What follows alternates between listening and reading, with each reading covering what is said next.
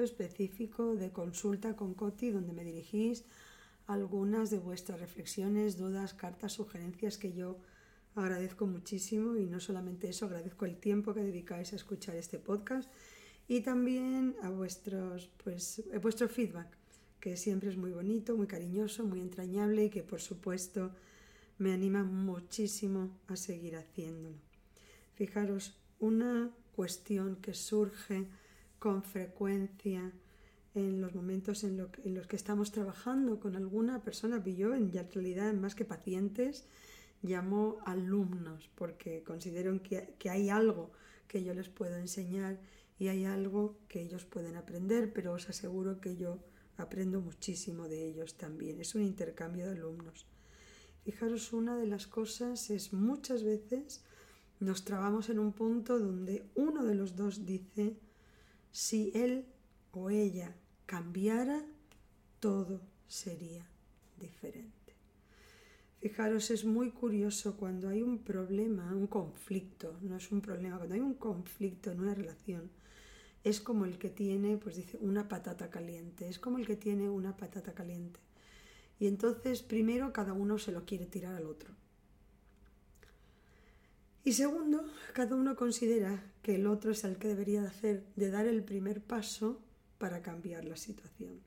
Bueno, sorpresa, sorpresa, el otro piensa lo mismo de nosotros, que esa patata caliente es nuestra responsabilidad y que nosotros deberíamos de dar el paso, el primer paso para cambiarlo.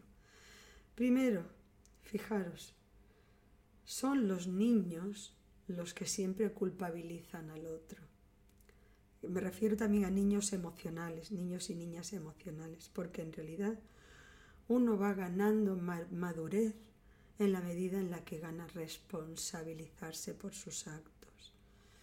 Ninguno de nosotros, siempre ya hemos dicho varias veces que las relaciones son un baile y un baile lo mantenemos entre dos, con lo cual yo tengo mi parte del baile también.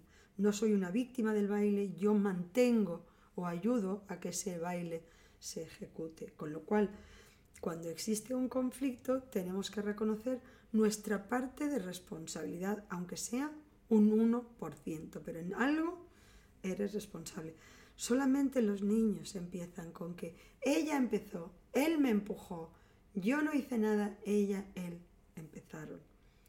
Primero aceptar nuestra responsabilidad, nuestra parte de responsabilidad y Segundo, no podemos decidir que el otro tiene que cambiar.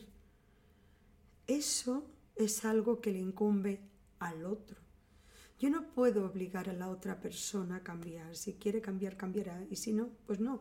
Es su decisión personal y la tengo que respetar. Siempre digo que incluso cuando se casaron los actuales reyes de España, pues Madrid estaba precioso, pero salió un día de lluvia pues ¿qué se va a hacer? Y lo primero que le dijo eh, la novia al novio es, ay, qué pena que ha llovido, que llueve hoy. Pues porque hay cosas que no están bajo nuestro control. Y una de ellas es que el otro quiera o decida cambiar. Eso a nosotros no nos incumbe.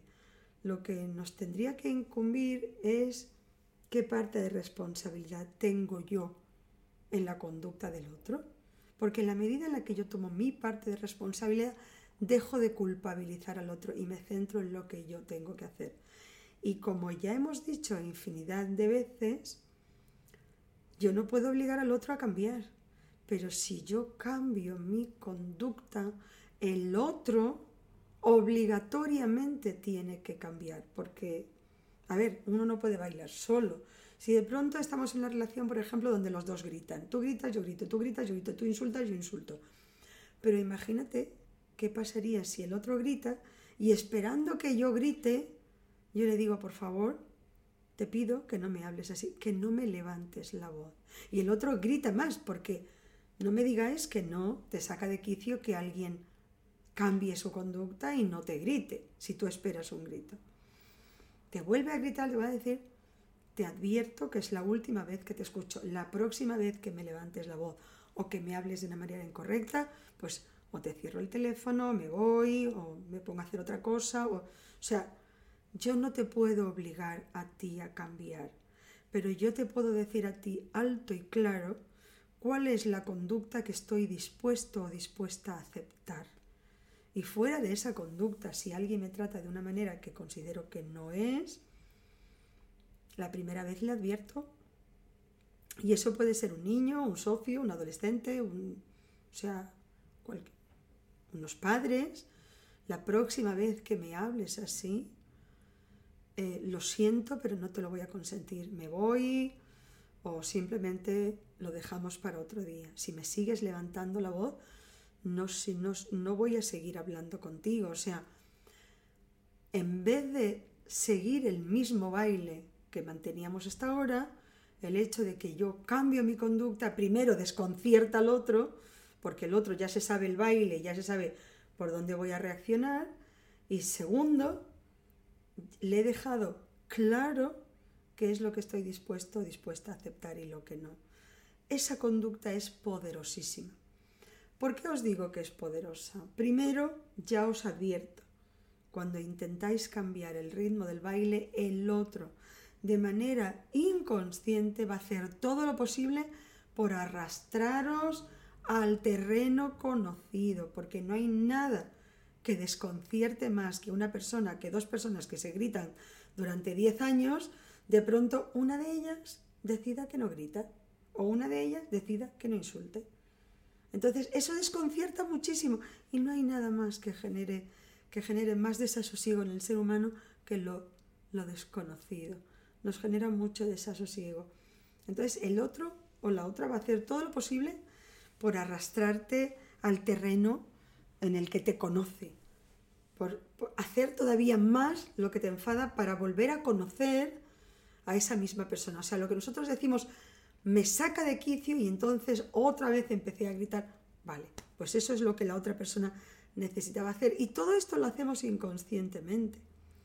Pero ¿por qué os digo? Esto es una conducta poderosa porque cuando una persona intenta sacarme de mis casillas y no puede, y lo intenta y no puede, lo intenta y no puede, entonces entiende que esa no es moneda de cambio para mí y que va a tener que encontrar otra manera de dialogar, o negociar conmigo.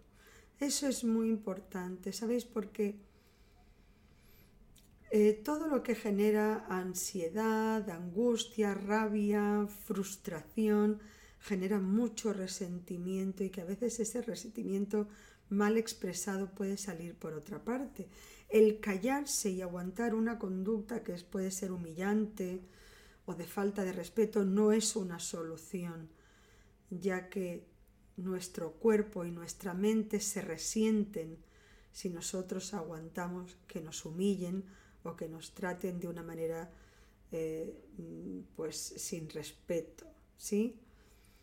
Muy importante. Entonces, aprender a expresar nuestras necesidades de manera repetitiva, ya sabéis eso de lo del disco rayado, ya te he dicho, te he vuelto a decir, eh, te ruego, te agradecería que y cuando ya consideréis decir lo siento, pero no estoy dispuesto a aceptar ni un minuto más esta conducta. Es poderoso porque ayudáis al otro a cambiar, a buscar otra vía de comunicación con vosotros. Es poderoso porque os ayuda a ganar confianza y seguridad.